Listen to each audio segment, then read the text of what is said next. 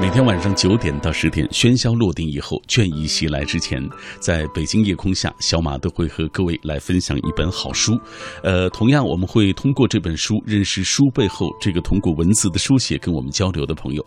今天我们认识的这位啊，是我曾经呃非常优秀的一位同行啊，他就是宁远啊，来跟我们听众朋友先打一个招呼。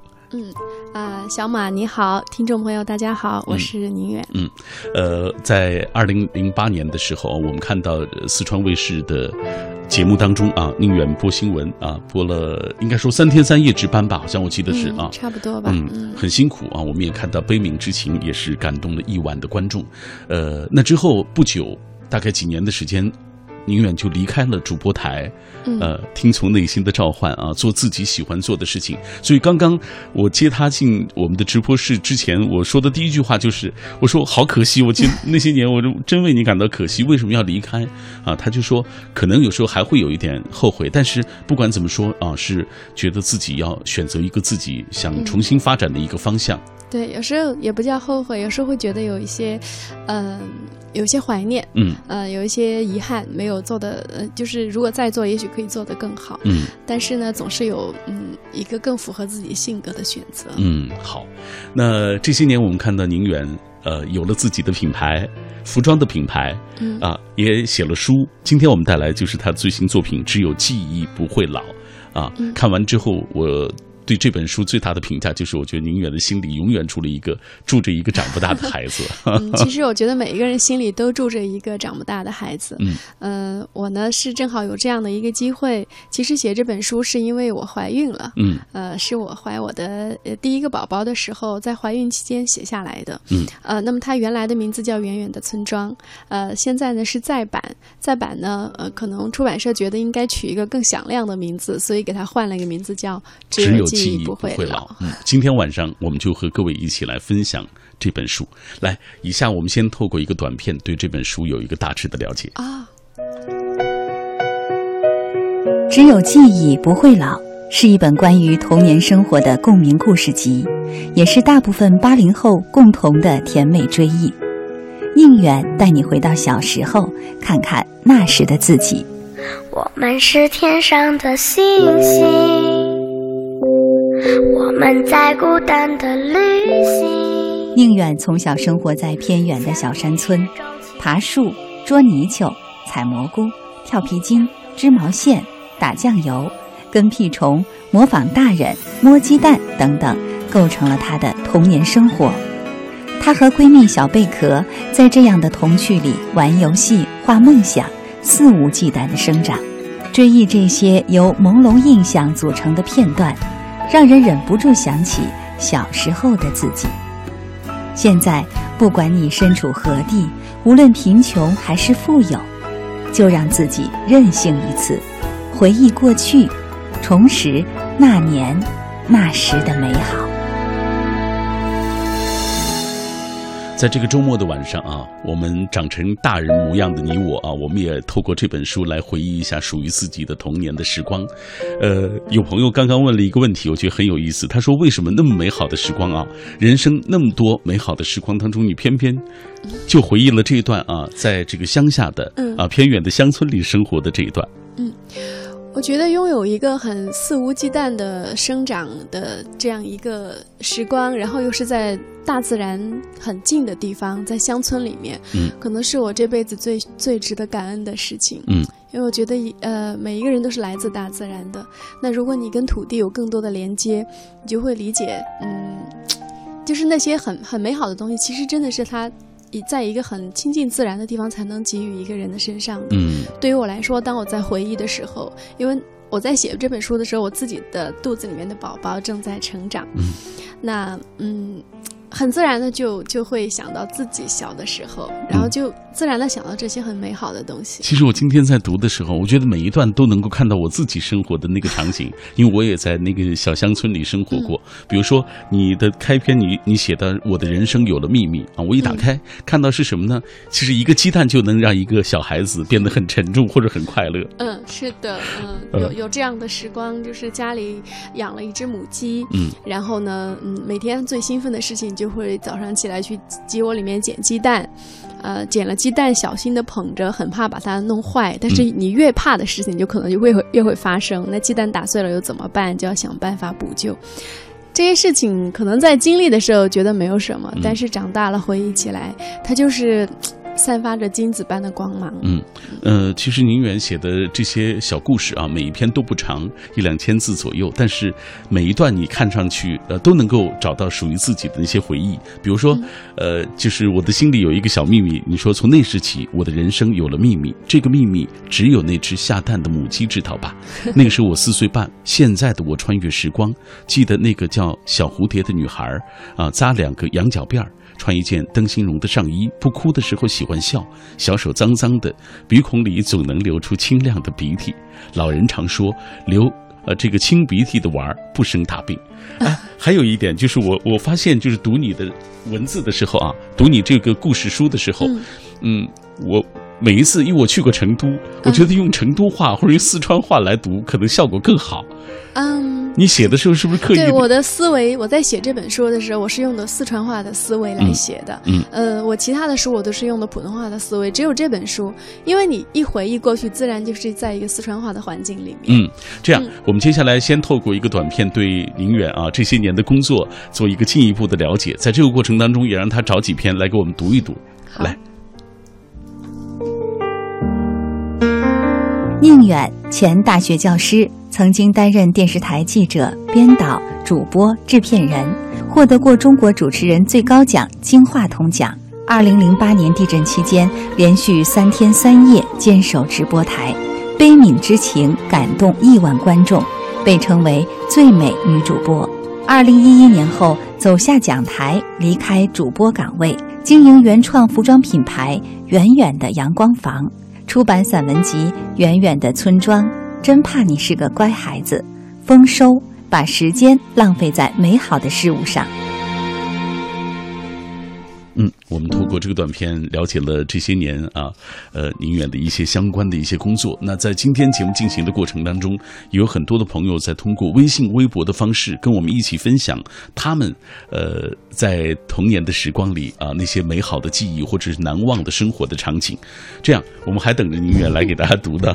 你翻到一篇了吗？我刚刚就在翻，但是我的脑子里面还萦绕着你在读的时候，所以我就把这段再用四川话读一遍，因为大家听过会有一个对比。好的，好不好？来，那个时候我四岁半，现在的我穿越时光，记得那个叫小蝴蝶的女娃儿扎两个羊角辫，穿一件灯芯绒的上衣，不哭的时候呢喜欢笑，小手脏脏的，鼻孔里面总能流出清凉的鼻涕。老人家常说，流清流清鼻涕的娃儿不生大病。真好啊！其实我相信电波那端可能在四川生活过的朋友听到这样的这个语言啊，会更亲切一点。来，这样咱们接下来呃来同步关注一下大家的留言吧。就很多人也在说自己童年的时光啊，尤其是在故乡啊，在那个乡村里生活的那样的一些场景。好嘞。努娜之城他说住在农村的我，村北和村东、村西都有小河。呃，我记得北面的小桥下面，河水总是清澈见底啊，这个铺满。河河底的这个小虾还是透明的，成群的小鱼鬼得很，你很难抓住。但是呃，这个总是一捧手捞上来的都是小虾，都被嫌弃的放回河里。偶尔也会有惊喜的发现啊，这因为童年里的小乌龟，呃，不过这个叫做小王八啊。可是如今所有的这些河沟都已经干涸了，回不去了啊。但是那些童年的一些生活的场景已经定格在我们的记忆当中。下面这段是平平凡呃蔚蓝风，他说住在农村，长在农村。小学的时候，校门口有一条河，经常和那些小伙伴在那儿抓鱼、抓虾、抓螃蟹。四月去田里帮忙这个拔秧苗，呃，这个双抢的时候还帮忙这个割稻谷啊。再过一段时间就要回家里去帮忙这个啊收玉米了。九月要帮忙挖红薯，寒假要上山去砍柴。我相信这样的场景。永远都不会陌生，非常亲切。我很多我都经历过，虽然没有砍柴，但是会去山上采那个山茶花，嗯，然后会去找一些猪草，就猪要吃的一些野菜，嗯，呃，非常亲切。其实我们这一代的人都农村生活里面都有的这些元素吧。所以很多人在读到你的文字啊，读到这本书的时候，大家会产生很强烈的这种共鸣。因为很多人都有过这样的生活的经历，尤其是能够有幸在这个农村里生活的、乡村里生活的，和自然有更亲近这样的经历的这些小朋友们。嗯，应该是。嗯，好，呃，品味书香，这是我们今天为大家带来的来自于宁远的最新作品《只有记忆不会老》。刚刚宁远也给大家介绍了，这是远远的村庄的这个所谓再版啊。但是我觉得这个名字其实只有记忆不会老，我觉得更能够，它更有共性一些，更有共性一点。因为所有的东西，我们的人生当中啊，只有记忆，它永远是鲜活的，尤其是它能够定格在你的生命当中，让你始终啊回味起来都会有那么新鲜的一一些气息。呃，来瞅瞅，他说童年我在延庆山脚下的军队大院儿度过，那里的小学在院外，呃，隔着一道院墙。那时村民经常翻墙爬洞过来买东西或看电影，我经常呢也是为了抄近近道啊翻墙，或者是钻墙。墙洞过去上学也是不亦乐乎，就是不喜欢走大门，太绕远了。其实啊，呃，就是从小就懒，有时候走大门放学回家，如果在路上遇到了驴车，会偷偷的坐在后面，也算那个时候的拼车啊。那个时候的一些记忆总是觉得特别的美好。对对对。你看，如今想起来，大家都赋予那个时代很多色彩。可是你知道，就我觉得身处在当时当刻的时候，也许有时候会觉得是比较艰难的一个过程。对，或者是当时只道是寻常，嗯，或者是呃，总觉得没有什么就过了。但是过后想起来，其实我觉得回忆，呃，是有选择性的回到过去的。没错，没错。对，我们会选选取一些片段，它不完全是完全真实的，但是有这个回忆的过程，嗯，就好像是你心里面有个念想吧，它放在你心里面最柔软的地方，然后你呃偶尔想一想啊。真的是只有记忆不会老。嗯，好，下半时段回来，我们会继续请出宁远，跟各位一起来分享这书里的那些记忆。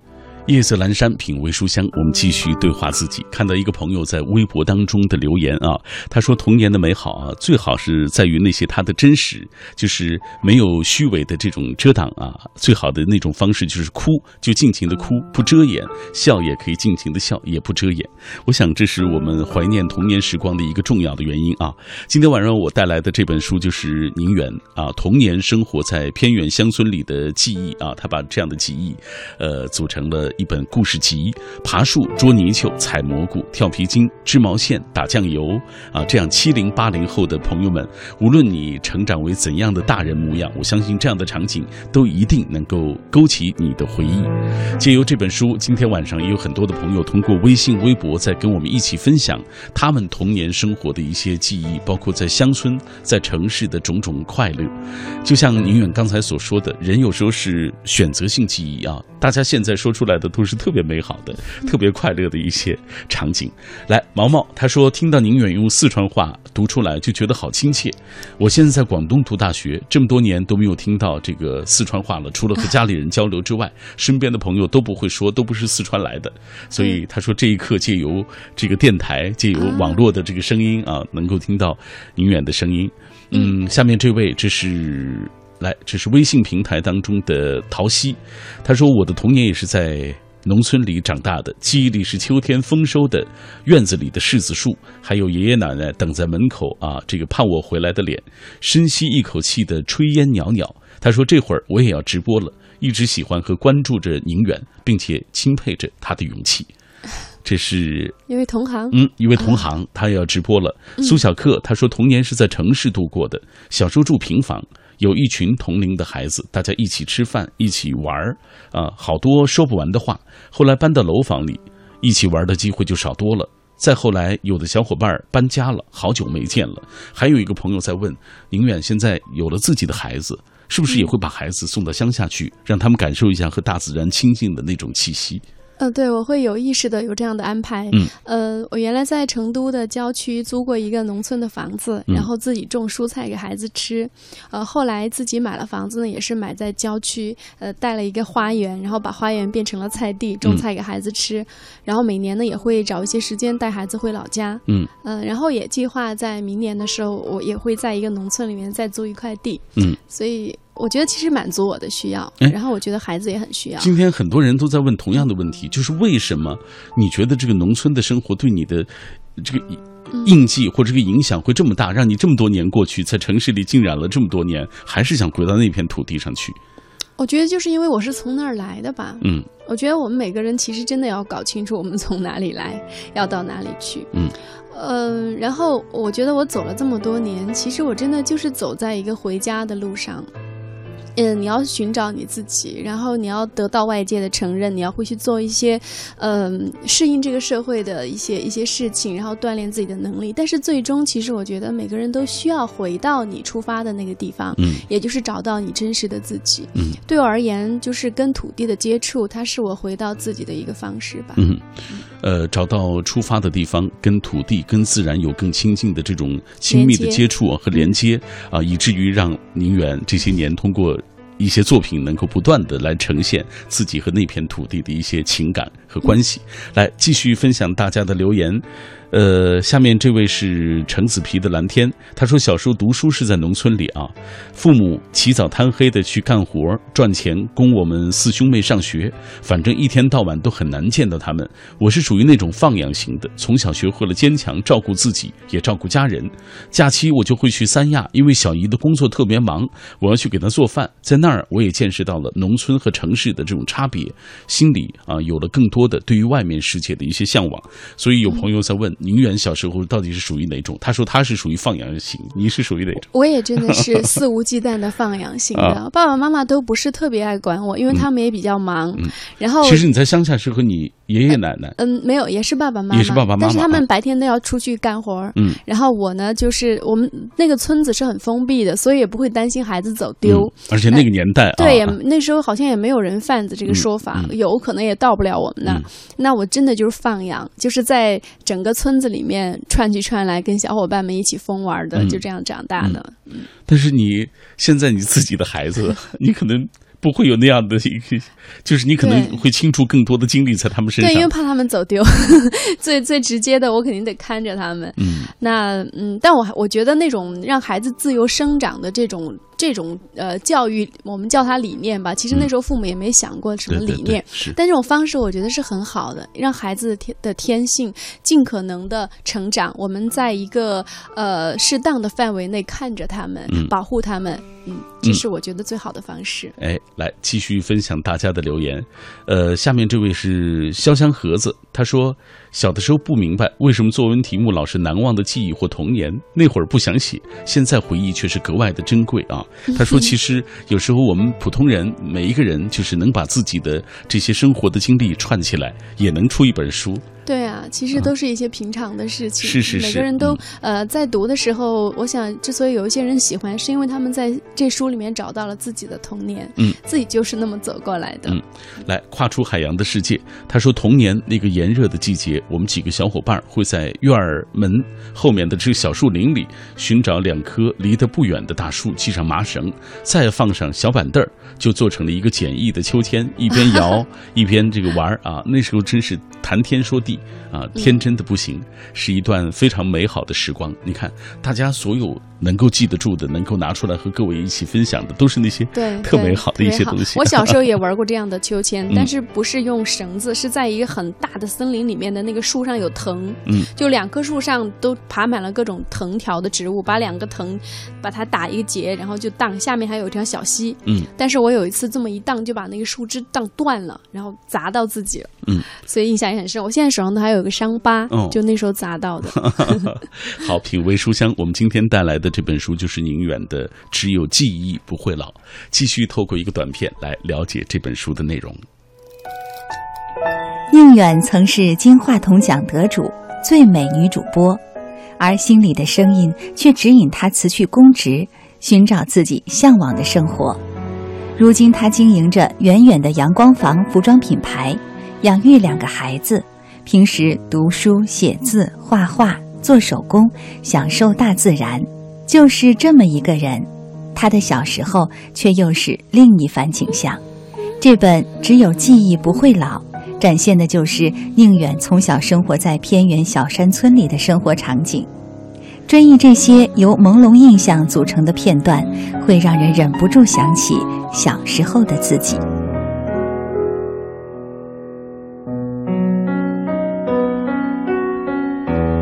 石莫离他说：“远远，我昨天刚读完，它还叫《远远的村庄》，刚好赶上了直播，现在听来好有感觉。在这一刻，透过网络的那一端听宁远的声音。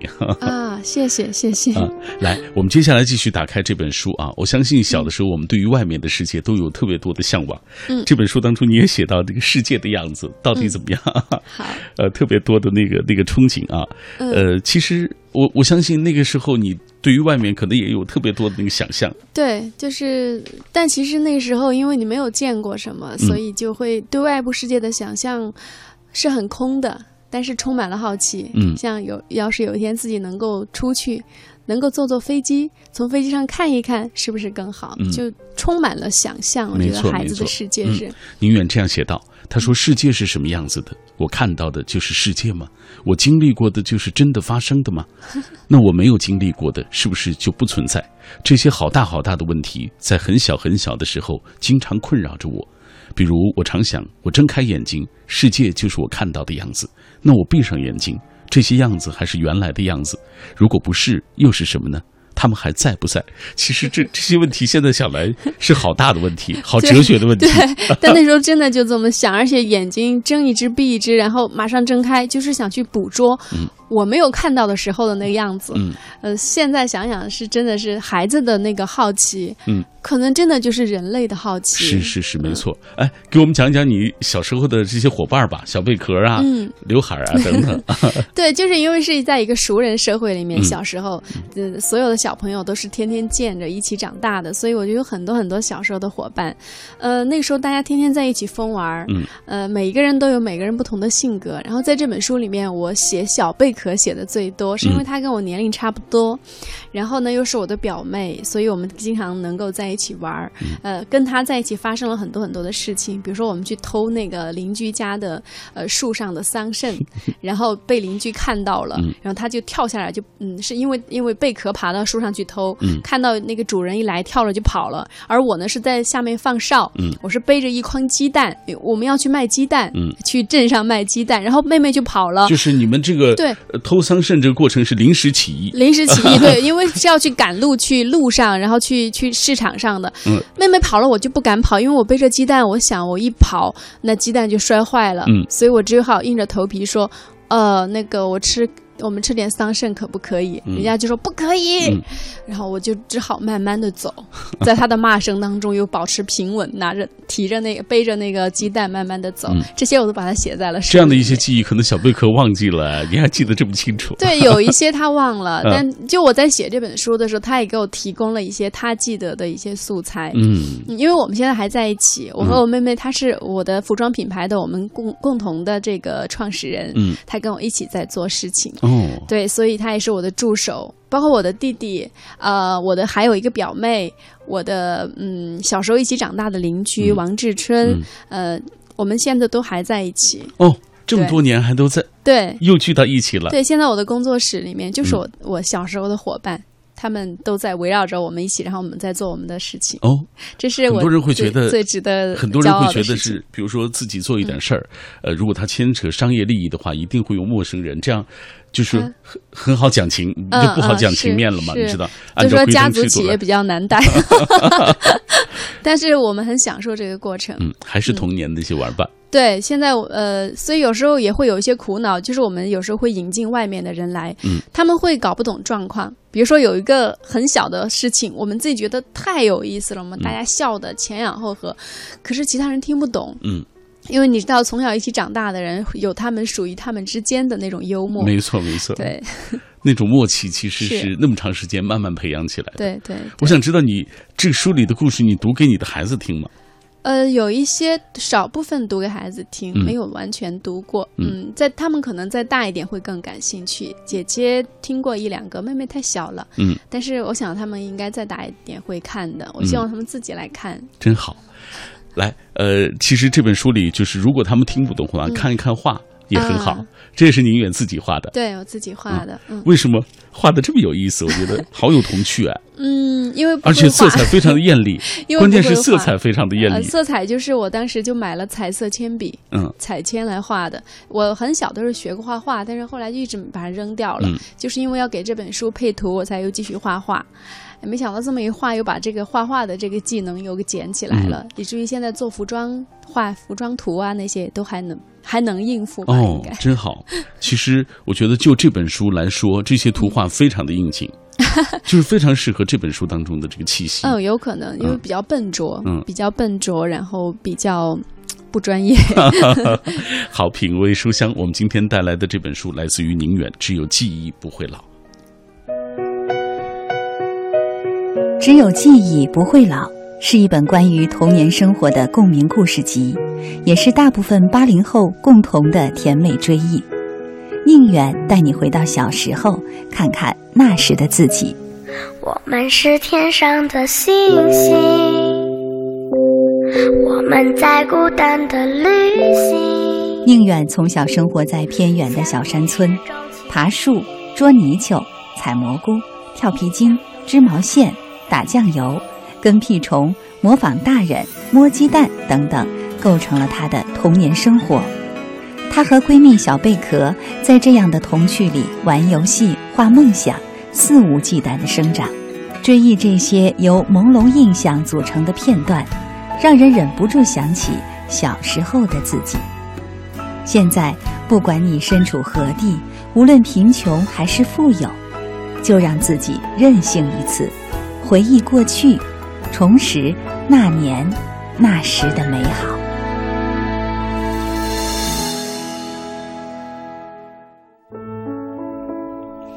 接下来我们继续看一下大家的留言啊！喜羊羊他说：“我读过这本书，我的童年生活场景跟这本书上写的特别像，生活在农村，呃，天天跟着邻居的大哥哥大姐姐一起生活。记忆最深的是那个比我大四岁的大姐姐萍萍姐，教我制作手抄报啊，教我唱祖海的歌等等，这样的一些记忆在我脑海中，他们永远都不会老。呃，还有一个朋友说，我印象最深的就是宁远这本书当中，我之前读过啊，当中就打毛衣的那一段。”啊，织毛衣的啊，织毛衣织成了裤腰带，对，织成了裤腰带，而且是你的姥爷，对外公，外公，对，因为不会收针，就送给外公做裤腰带了。原本是想打成一个什么？想做成发带啊，就是女孩子弄头发的发带。后来织到发带的时候不会收针，妈妈又没回来，就又织。哎，这么长了，好像可以织成钥匙链儿。嗯，还是没回来，又织，哟，可以拴狗吧？又织又织，但是。都没有回来，最后妈妈回来的时候收了针，一看好长啊，好吧，外公说我正缺一根裤腰带，就送给他了。嗨，来，我们继续看燕子，她说童年有很多回忆，那时候和小伙伴去田野里熏老鼠，还偷别人家里的土豆烤啊，很怕老人被老人发现，但是又特别享受那种刺激的感觉。对，小时候都喜欢做坏事，恶作剧，做坏事情有一种有一种刺激，有一种快乐。来。呃，我们继续看一下大家的留言啊。自然他说我童年基本上是在郊区度过的，呃，郊区乡下那段时间也是和小伙伴们一起爬树、捉蜻蜓、下河摸鱼等等那样的一些记忆，到现在还是鲜活的。他们停留在我最好的那些人生的岁月当中。你看，他说起童年的时光都特别的美好。对，其实说到美好，然后你有没有这种感觉？其实会有一点伤感。嗯，因为这样的生活真的是一去不复返了。没错。嗯，农村也在发。生很大很大的变化。现在的农村当然肯定已经不是我们那个时候的农村了。现在的农村，爸爸妈妈都到城里来了，呃，孩子们就跟着爷爷奶奶留守在农村，然后村子基本上是空的。呃，村子里面 就是其实有很多很现实的问题，嗯，所以我觉得那样一个八零年代的农村真的是太宝贵的一段时光了，嗯，也真的是再也回不去了，嗯，现在的孩子又生活在陌生人的世界里面，住在楼房里，也不可能有那个时候的那那样的。单纯的快乐。嗯，今天我在网上找到了一段文字啊，是一个朋友，呃，一个就是读过你书的这个朋友留言啊。他说：“美丽的村庄，和煦的阳光，形影不离的玩伴儿，在成长的日子里，他们争先恐后的跳进时间的小溪里，慢慢的淡出了视线，退出了记忆。我们在不断长大，变化日渐发生。”突然有一天，一个内省的声音响起：“我把童年的自己弄丢了吗？”但是在看这本书的过程当中，呃，像看微电影一般，故事中的星星点点，成人看来可能可笑至极，但是这正是童年的可贵之处。小孩子就像是来自星星的小王子，对地球上的一切都充满了好奇。有些知识来自于长辈的言行，有些则来自于自己的想象，所以趣味、瑰丽、鲜活，充斥着每分每秒。就像宁远的这本书当中所看到的那些人生的场景、童年的片段一样。所以他在你的这个所谓这本书当中找到了自己童年的一些记忆，那些已经远走的记忆。嗯，呃，我在那个呃这本书里面也曾经写了一句话：“小王子说，只有小孩子才知道他们在寻找什么。”嗯，呃，那其实就是《小王子》这个这部这这个童话也是我非常喜欢的。刚刚这位读者他也提到了这个，嗯，就是其实也是童年吧，那种天真，那种。对世界的那种好奇、那种敏感，嗯，真的就是孩子身上最宝贵的东西。所以我在看这本书的时候，我就想，其实它适合成人看。它也适合孩子看，也适合成人看。成人可以回忆一下自己的童年的时光，孩子可能我觉得，可能在城市里生活的孩子，他们未必有这么有趣的。他们当做童话在看，当做童话在看。对，因为我有有一些妈妈，他们会读给孩子听，然后给我反馈，他们说孩子们把这本书当做童话，因为他他们觉得这个离他的生活很远，童像像童话一样，像他读的其他的绘本一样。嗯，啊，对。所以这个。这本书，我相信大家拿到的时候啊，一定可以在不同的人当中啊，这个产生不同的这个共鸣，或者获取不同的乐趣。谢谢帮我广告。品味书香，我们今天带来的这本书，宁远的《只有记忆不会老》。呃，宁远在这本书当中讲述了很多自己童年的那些记忆，那些美好的时光，包括像葡萄架下，呃，包括你写到。我记得有一段你写到这个姓王的那个小朋友叫什么？王志春啊，王志春，王志春他爸妈离婚了，对对，那个那个场景啊，小孩子那种心理，对他，然后他会装作嗯，就是没有什么事情一样的，但实际上那个事情一定在他的心里留下伤口，就是他是有有痛在的，但是小孩子处理痛苦的方式和大人是不一样的，嗯，他会选择欺骗自己，或者选择用其他的方式，他和和大人真的还不一样，嗯。包括你写的玩具，写的茄子的纠纷，写的那样的呃的点点滴滴的，其实都是很细碎的生活片段，对，都没有特别大的东西。对，但其实生活就是由这些细碎的东西构成的，包括我们现在每天的生活，你说有多少爱恨情仇呢？有多少嗯什么什么什么那个生离死别啊？没有，但其实就是一些小小的细节，每时每刻。构成了我们的此生。嗯，小小的细节，每时每刻，构成了我们此生啊。我们的人生就是由一段一段这样的轨迹慢慢连接起来的啊。所以这样的一些回忆，希望它能够永远鲜活，永远美好。各位，你听到的声音来自于 FM 幺零六点六，中央人民广播电台文艺之声。今天我们。带来的是来自于宁远的《只有记忆不会老》，谢谢宁远做客我的节目。谢谢小马老师。跟大家呃这个介绍一下，我是今天上午刚刚拿到这本书，然后就立刻打他电话，没想到他就在北京。对，他说晚上我是我去上你节目，我是太好了，真的是非常巧。好，谢谢。那也感谢听众朋友收听我们今晚的品味书香，明晚我们再会。